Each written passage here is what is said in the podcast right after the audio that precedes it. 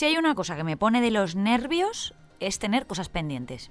Y no me refiero a que se me acumule la plancha o que tenga el lavavajillas sin sacar, eso me da igual. Sino las notificaciones. Es que las odio. De verdad es que me superan, ¿eh? En el móvil, por ejemplo, las tengo desactivadas. No soporto esos circulitos rojos que te marcan que tienes 34 WhatsApp sin leer o que en la bandeja de entrada del correo hay 4.325 emails. A ver, teniendo en cuenta que trabajo en un periódico, pues a veces eso pasa. Pero siempre intento vaciar la bandeja para que se quede limpita, al menos una vez a la semana. Pero hasta para esto ya hay una solución, te lo cuento en nada.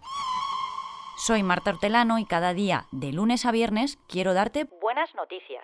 Así que si necesitas un día sin sobresaltos, este es tu lugar seguro.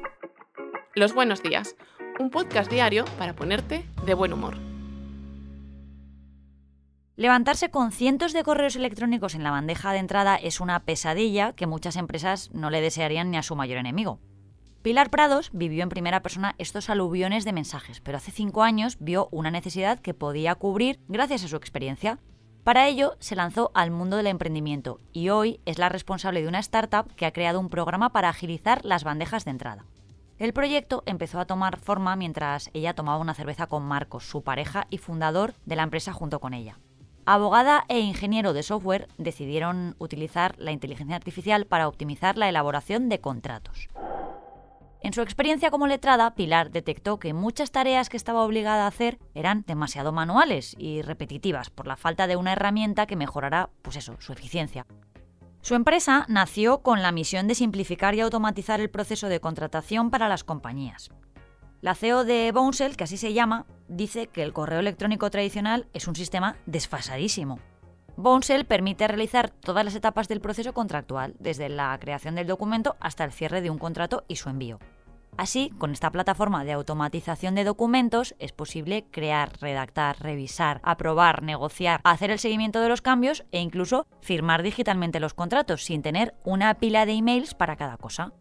Los clientes de este software de nicho son casi todos gabinetes jurídicos, equipos de operaciones y departamentos de recursos humanos de empresas medianas y grandes. Algunas corporaciones que han contratado sus servicios son Irio, el Grupo Forus o el Hospital San Joan de Deu de Barcelona.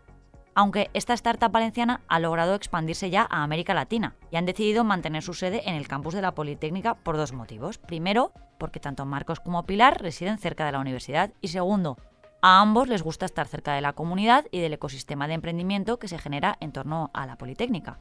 Y porque Valencia mola, que eso lo digo yo. Una gran idea para negocios, la verdad. Y ya tenemos por aquí a Luis Urios. ¿Qué tal Luis? Un día sin verte. Hola Marta, hoy te traigo a un nuevo escritor valenciano, que bueno, además de escritor, es una persona que aporta muchísimo al tejido literario de nuestra ciudad. Pero antes te lanzo una pregunta, como siempre. ¿Te gusta la novela negra, Marta? A ver, me gusta y me ha gustado más que me gusta, pero es que creo que está todo inventado. Coincido un poco contigo, la verdad. Hay mucha gente que dice exactamente eso, que la novela negra ya lo ha contado todo. Y es que, bueno, si nos remontamos al pasado, podemos ver que incluso obras como la Biblia tienen tintes muy negros, como el robo de la manzana, el asesinato de Caín o la traición de Judas. Claro, como en la novela negra se ha contado todo, este hecho ha obligado al género a estar en constante cambio, quizás más que otros géneros literarios. La novela negra, si englobamos pues desde Edgar Allan Poe hasta los libros policíacos y los thrillers, siempre se ha visto muy influenciada por el contexto histórico y social, y también por el cine. Y como te decía, esa idea extendida de que ya se ha contado todo obliga a que el género negro, para sorprender, deba innovar constantemente. Y ya no solo a través de las tramas. Es aquí, Marta, donde entra la última novela de Santiago Álvarez, Muerde Almas, Santiago, entre otras cosas, innova a través del narrador. Muerde Almas es una novela negra escrita en segunda persona. Durante todo el libro narra la voz de una persona mentalmente inestable que se dirige a sí misma en imperativo. Es muy loco esto. Y ese narrador combina con escenas en tercera persona e incluso con un narrador en futuro. Escribir así, Marta, a mí me parece una cosa súper difícil. Y la gracia es que Santiago consigue combinar esta complejidad con una fluidez y una trama que te absorben totalmente. Yo la verdad es que recomiendo mucho esta novela.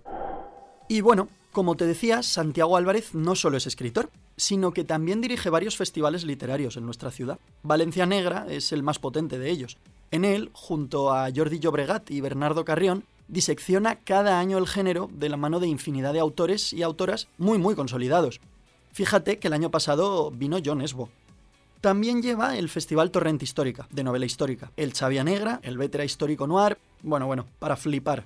Yo le he preguntado de dónde viene esa pasión tan arraigada y tan fuerte que tiene por la literatura. Escucha. Todo lo que es la cultura proviene de los libros. Yo me he criado entre libros, he vivido entre libros y ahora que tan complicado parece que resulta que los libros nos resulten atractivos, pues bueno, me empeño en que los libros lleguen a la gente. Y además de todo lo anterior, Marta, Santiago está escribiendo un nuevo libro. Supongo que lo hará por las noches y en viajes de bus, porque si no, no sé de dónde saca el tiempo, la verdad. No puede adelantar mucho sobre este libro, pero dice que es un proyecto que no es ni en este tiempo ni en este espacio. Y nada, desde los buenos días te mandamos un fuerte abrazo. Te seguiremos muy de cerca, Santiago. Nos vamos a montar una biblioteca ya en este podcast. Gracias, Luis. de nada. El 13 de diciembre de 1938 nació la Organización Nacional de Ciegos Españoles, la ONCE. Muchos solo conocen esta institución por su sistema de sorteos, el famoso cupón, ahora también los rascas y los sorteos especiales. Pero su labor va mucho más allá de esto. La misión principal de la ONCE es la mejora de la calidad de vida de las personas ciegas o con discapacidad visual grave a través de la prestación de una amplia oferta de servicios sociales que permite su inclusión social plena. Y en eso, las loterías son una gran fuente de financiación. Así que hoy le dedicamos esta pequeña ventana a esta organización que tanto ha hecho por la inclusión de las personas ciegas. Nuestro reconocimiento desde aquí. Y con esto y un bizcocho, me despido hasta el lunes 18, que mañana viene Támara y el viernes Adrián. Muchas gracias por escucharnos y gracias a ti, Marta. Uy, de nada. Recuerda que si te ocurre algo bueno y quieres contárnoslo, puedes escribir a losbuenosdías@lasprovincias.es. Este podcast ha sido escrito por Marta Hortelano, la edición es de Amalia Yusta y Paco Sánchez, el diseño sonoro es de Rodrigo Ortiz de Zarate y la producción de Miquel Abastida y Tamara Villena.